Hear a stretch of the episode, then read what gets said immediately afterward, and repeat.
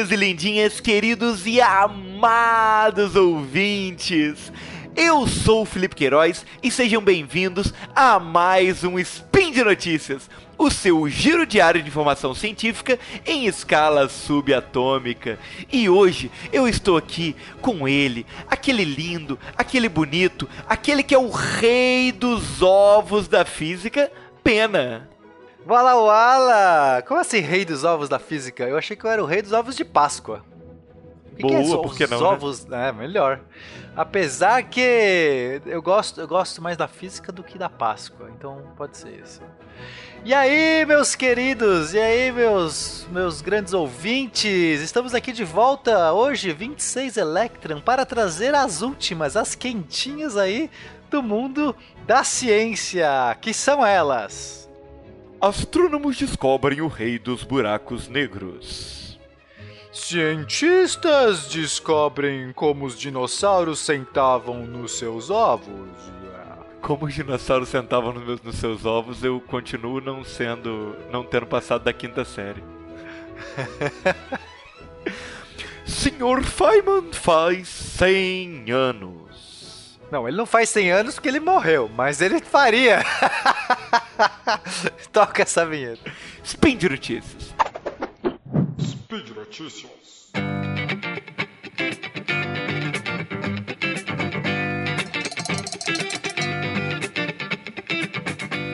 Pois é, Peninha, olha que incrível, olha que loucura.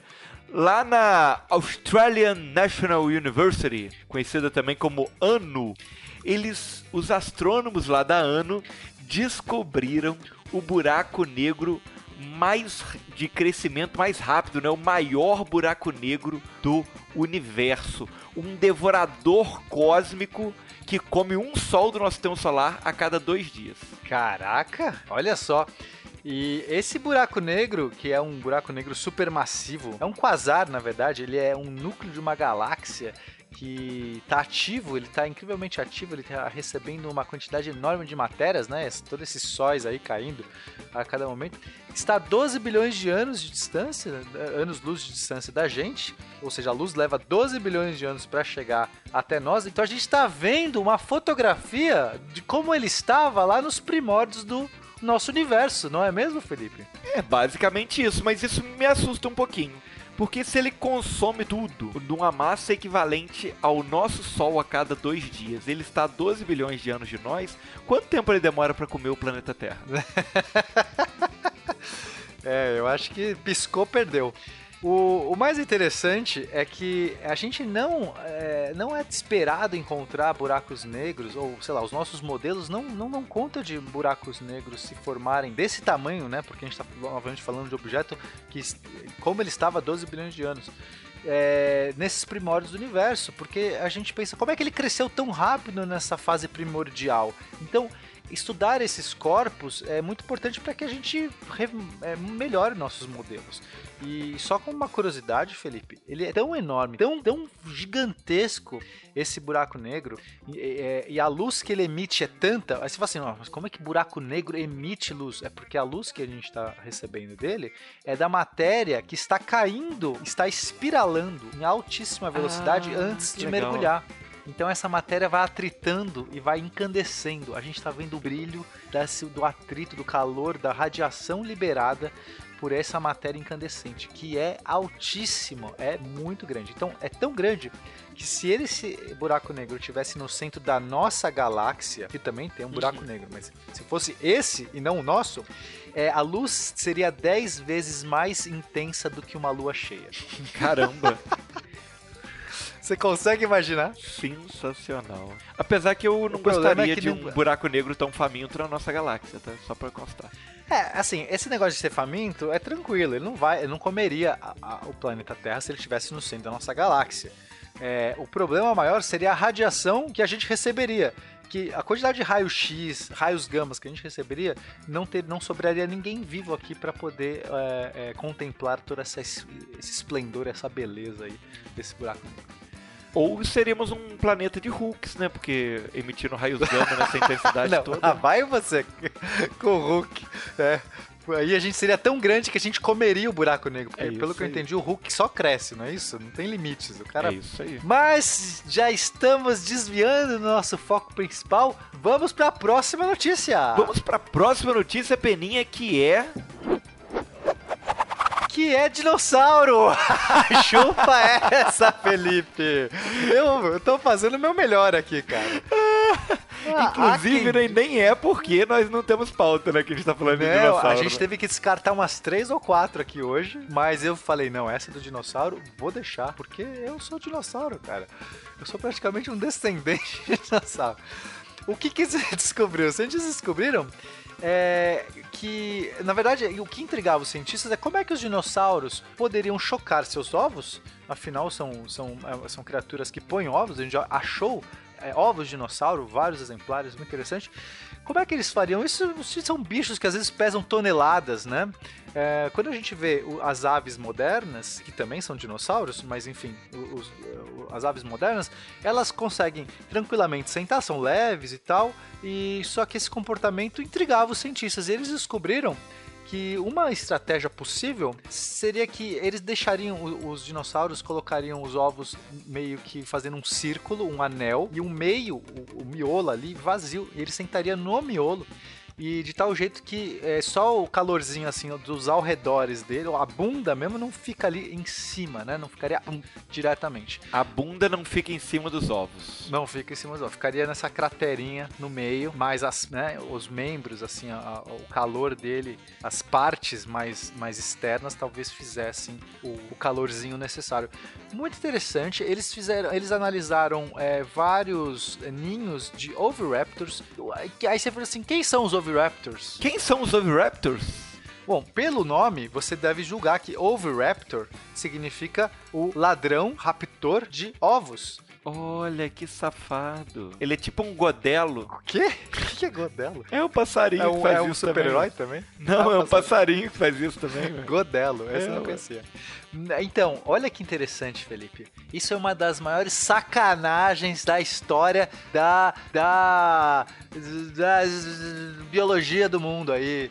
É isso, isso eu vou te contar. Ah. Porque eles encontraram um, fósseis de um certo bicho, um bicho bípede que tinha uma crista estranha, um bico meio projetado, perto de um ninho fossilizado, com ovos fossilizados, que acreditava, que acreditaram ser de Protoceratops, que é um, um outro tipo de dinossauro. Então eles julgaram que aquele bicho lá estava lá para comer os ovos, estava roubando, estava atacando e pensaram que o bico proeminente seria perfeito. Fizeram toda uma lucubração e deram o nome de Oviraptor, ladrão de, de ovos. Perfeito. Só que depois começaram a achar outros ninhos com esse bicho e viram que na verdade os ovos eram dele e ele estava cuidando dos ovos e foi tudo isso aí foi, foi uma sacanagem aí. Coitado. Foi, recebeu o nome. E hoje ficou o nome. Coitado, só dinossauros cuidando do seu ninho.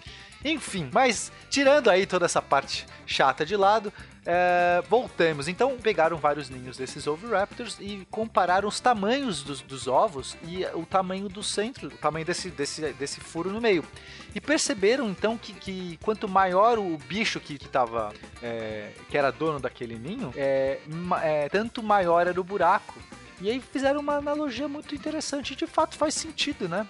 O, o mais curioso é que nenhuma ave moderna tem esse comportamento. Então é, é de se esperar que foi uma solução aí que a natureza encontrou para chocar os seus, os seus ovos de dinossauro. E é isso, mais uma notícia de dinossauro. Olha que felicidade, Peninha. Você não gostou dessa? Gostei muito, gostei muito. Fiquei com pena dos pobres coitados dos Oviraptors, que Pois levaram é. a má fama, né? Acabei de compará-los com o Godelo, que é um passarinho muito espertalhão.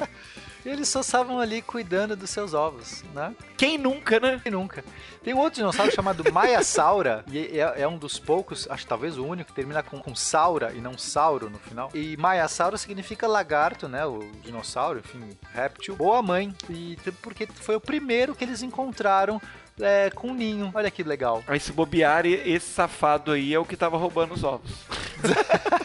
Se bobear. Não, mas o, o Oviraptor talvez seja muito melhor boa mãe, porque a gente encontrou tantos fósseis de Oviraptor cuidando dos filhotes, que além de nem levar o título do lagarto, boa mãe ainda leva do ladrão. Isso é uma puta sacanagem. E tenho dito. Então vamos pra nossa última notícia, Peninha? Vamos pra última notícia! Hoje vai ter uma festa. Bolo e Guaraná, muitos É, doces pra você. pra você. É o seu aniversário. Aniversário. Peninha! De quem que nós estamos comemorando aniversário hoje, Peninha? Você Ah, sabe? dele, Richard Feynman, meu ídolo. Ah, rapaz. Senhor Feynman. O Caraca. mito, né? Esse é o mito de verdade, né? Esse é. Eu Feynman sou. Totalmente fã. Tô babando aqui, cara. Eu, o Feynman, pra mim, é, o, é uma, talvez o físico que mais me inspirou. Só, já fui inspirado por muitos, né? Muitos, muitas mentes aí, e, e inteligentes, enlouquecidas me inspiram. Mas o Feynman, acho que ele consegue ter todo o brilhantismo e a loucura, tudo isso misturado na décima potência, cara. Ele que faria 100 anos agora nesse 18 Electron. Mas, ah, e por conta disso, que 18 Electron, bom, foi agora há pouco, né, Felipe? Foi, foi nesse Foi mês semana aí, a gente- passada, é, semana passada. é, semana passada. Estamos aqui no mês de Electron, então olha só que legal o Feynman completando seus 100 anos. E a gente quis fazer essa leve homenagem, né? Acho que precisa de um, de um cast só sobre o Feynman, ainda mais esse ano seria providencial. O que, que você acha da gente agilizar um? Eu acredito que, que já passou da hora de termos um cast biográfico falando desse homem que só tem histórias incríveis né? e que podemos dizer que mudou os rumos da ciência moderna, né? Sim, bom, o Feynman, é, ele conseguiu o prêmio Nobel, mas não é por isso, né? Não é, é, o- as não é só pela contribuição na ciência, mas pela abordagem que ele tinha. O que eu acho fenomenal do Feynman é o jeito que ele resol... o jeito que ele era entusiasmado, curioso, ele era um grande amante da verdade, a busca pela verdade. Tem até uma frase que eu, bom, ele tem muitas frases boas, mas ele tinha tanto essa questão de, de realmente buscar a verdade, de entender, não só ficar repetindo jargões, sabe? Ele, ele explicava as coisas de uma maneira excelente, ele conseguia se comunicar, porque ele realmente entendia as coisas. Ele falava, ele falava assim, a gente só consegue ensinar aquilo ou falar pro leigo as coisas que a gente realmente entende. Se você não conseguir explicar, se você não tá conseguindo explicar as coisas pro leigo, talvez é porque você não entende de verdade. E uma das, das frases que eu mais gosto, ele diz o seguinte: o, pri- o primeiro princípio é não enganar-se a si próprio. Só que você é a pessoa mais fácil de ser enganada. Isso é muito verdade.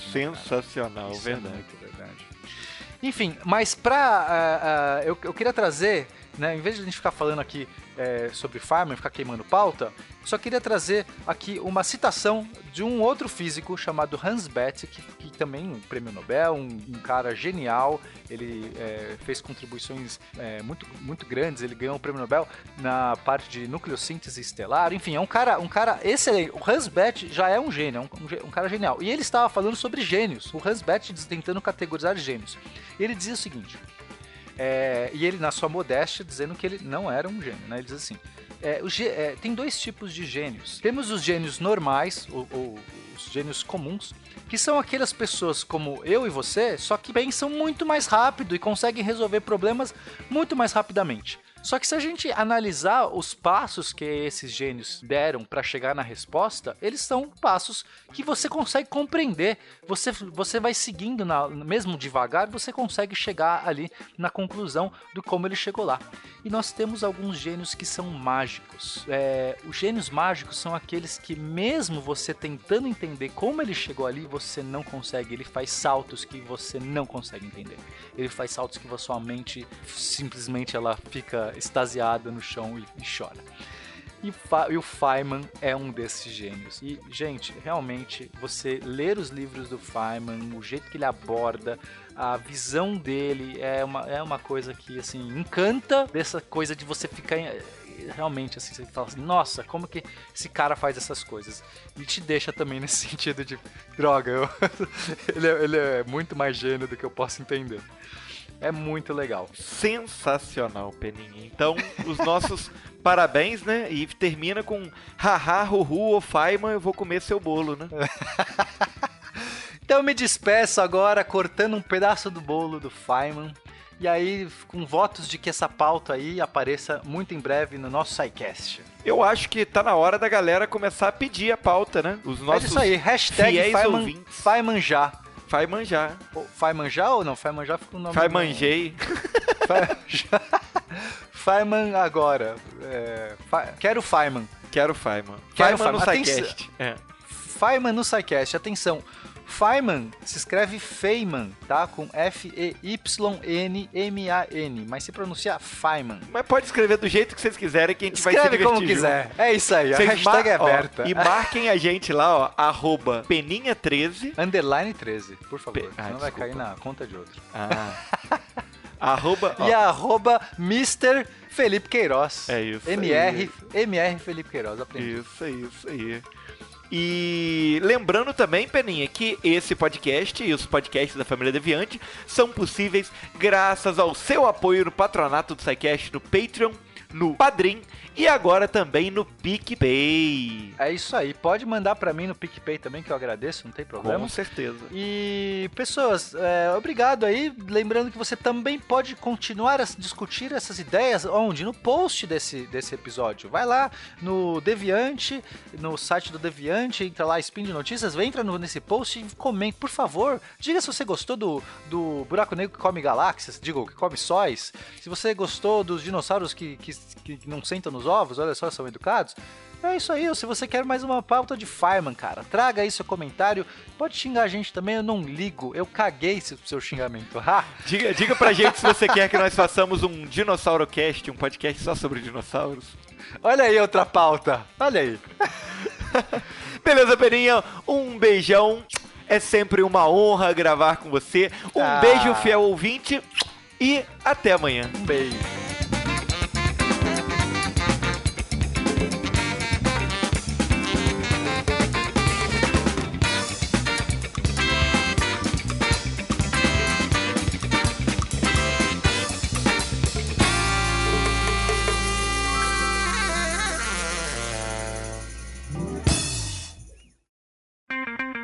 Edição por Felipe Reis.